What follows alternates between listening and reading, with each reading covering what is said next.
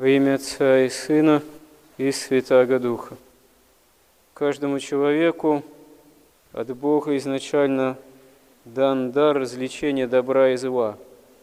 Но по причине грехопадения человека, еще по Адаме и Еве совершившегося, когда человек вознамерился с подачи дьявола вкусить от древа познания добра и зла, то есть попытаться сравняться с Богом, познать, приступить к познанию, может быть, даже самого Бога и мира без благословения Божьего, а именно в таком гордостном стремлении, то в человеке, в нас все, что Богом изначально было заложено, даровано, и при этом даровано со способностью к развитию, к раскрытию в человеке – этих дарований, все это исказилось.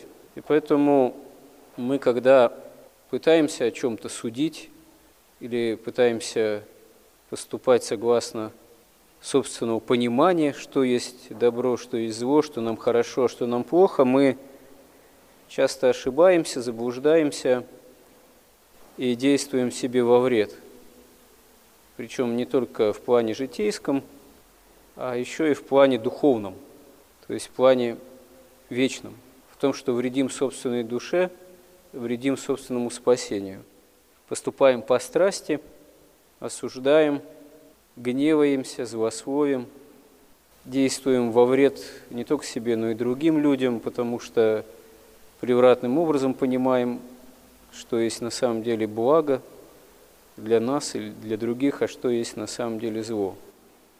И так до тех пор, пока человек, осознавая себя верующим, христианином, не начнет ставить целью следовать правде Божией.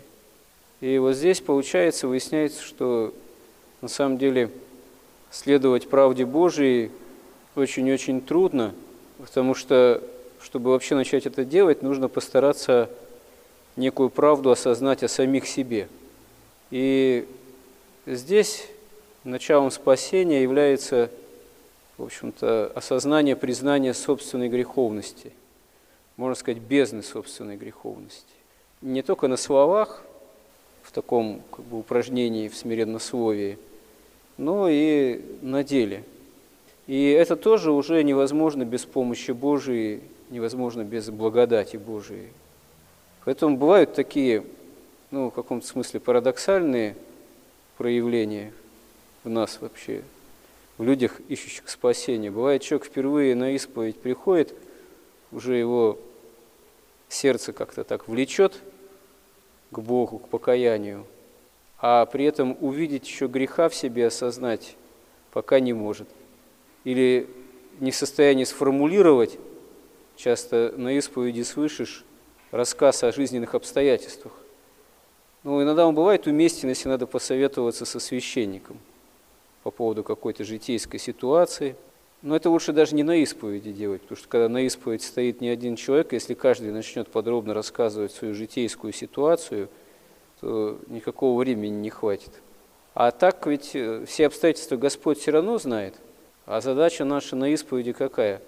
Четко сформулировать грех, которым мы каемся, с желанием его от себя отделить, избавиться от него. Попросить у Бога, чтобы Он попалил тернии, наших вот этих прегрешений, которые мы в данном случае осознаем. А не осознавая или не желая осознать, часто вот получается так, что человек начинает рассказывать что-то, ходить вокруг да около.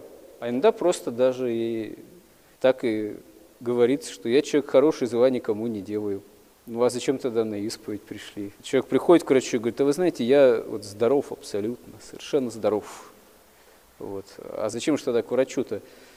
Ну, вроде все к врачу ходят, мне что-то тоже захотелось зайти.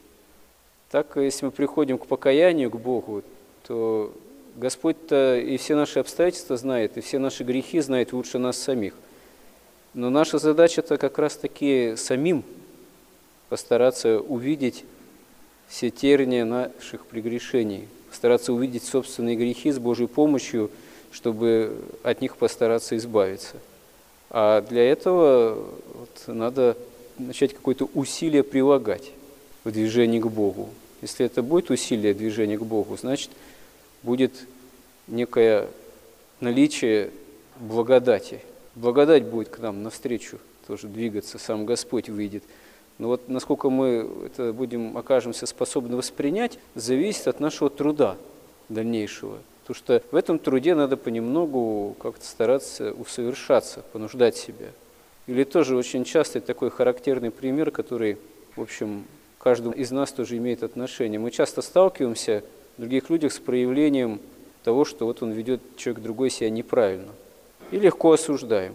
Часто даже вот люди тоже приходят на исповедь, например, священника какого-нибудь осуждают, а это вообще очень даже несложно. Потому что священник, он обычно любой на виду, как говорится, не может укрыться город, стоящий наверху горы. А он тоже человек со своими какими-то проблемами, страстями, которые тоже себя могут вполне проявлять. В священнике это в особенности заметно. И вот человек приходит на исповедь, вот я вот там где-то там вот на даче там, допустим, храм, вот я туда пойду, и там вот так вот неправильно, там батюшка что-то делает. Ну, бывает всякое, да, может, это объективно так. Но, ну, как говорится, действительно что-то, может, и неправильно. Но вот этот человек, допустим, который его осуждает, он со стороны это все видит, он сам-то не архиерей, и не от него зависит, чтобы этого священника на место поставить, и не может он его на место поставить, и исправить ситуацию не может. Но осуждает, осуждаем легко. И что получается? Ситуация все равно не исправляется, как правило, не меняется ничего к лучшему. А осуждая, мы одновременно с этим вредим собственной душе. То есть вот парадокс в том, что вроде как да, вот э, есть основания, допустим, осудить довольного человека, там, например, вот, э, поскольку он ведет себя, допустим, неправильно. Но поскольку мы не властны саму эту ситуацию исправить, то осуждай, не осуждай, от этого лучше не будет ситуации. Человек, который неправильно поступает, он тоже не справляется. Одновременно с этим вред душе. А часто бывает и так, ведь святые отцы Евангелие же недаром говорит, что ты хочешь вынуть сучок из глаза брата своего, а бревна в собственном глазу не замечаешь. Но это тоже парадокс евангельский в том, что часто мы, сами того не понимаем, осуждаем и видим те недостатки в других, которые нам в первую очередь свойственны не в меньшей степени, а может быть даже в большей. Только вот почему-то в себе мы их не видим, не осуждаем себе, не исправляем, а в других легко злословим, осуждаем там прямо или про себя, или вслух тоже, а получается все равно в первую очередь вред собственной душе.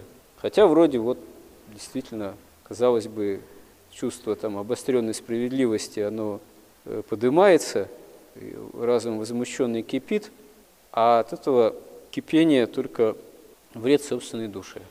И это такое совершенно, как говорится, элементарное проявление нашей именно искаженной грехом человеческой природы, с которым, с этим искажением, с этими искажениями, вообще-то говоря, нужно стараться очень всерьез бороться, ставить такую задачу. А, к сожалению, часто это нами не замечается. А надо за собой это замечать и не только на исповедь приносить, а вообще, как только отметили такое движение в себе, стараться с Божьей помощью его умолять. Господи, помоги, Господи, избави. Не давать ему развиваться, не высказывать.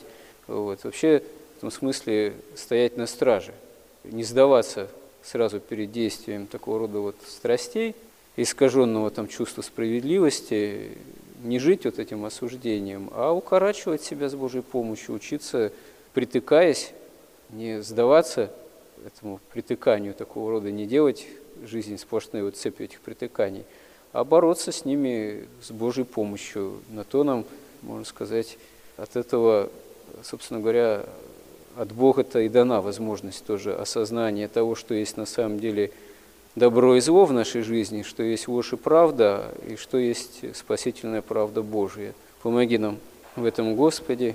Аминь.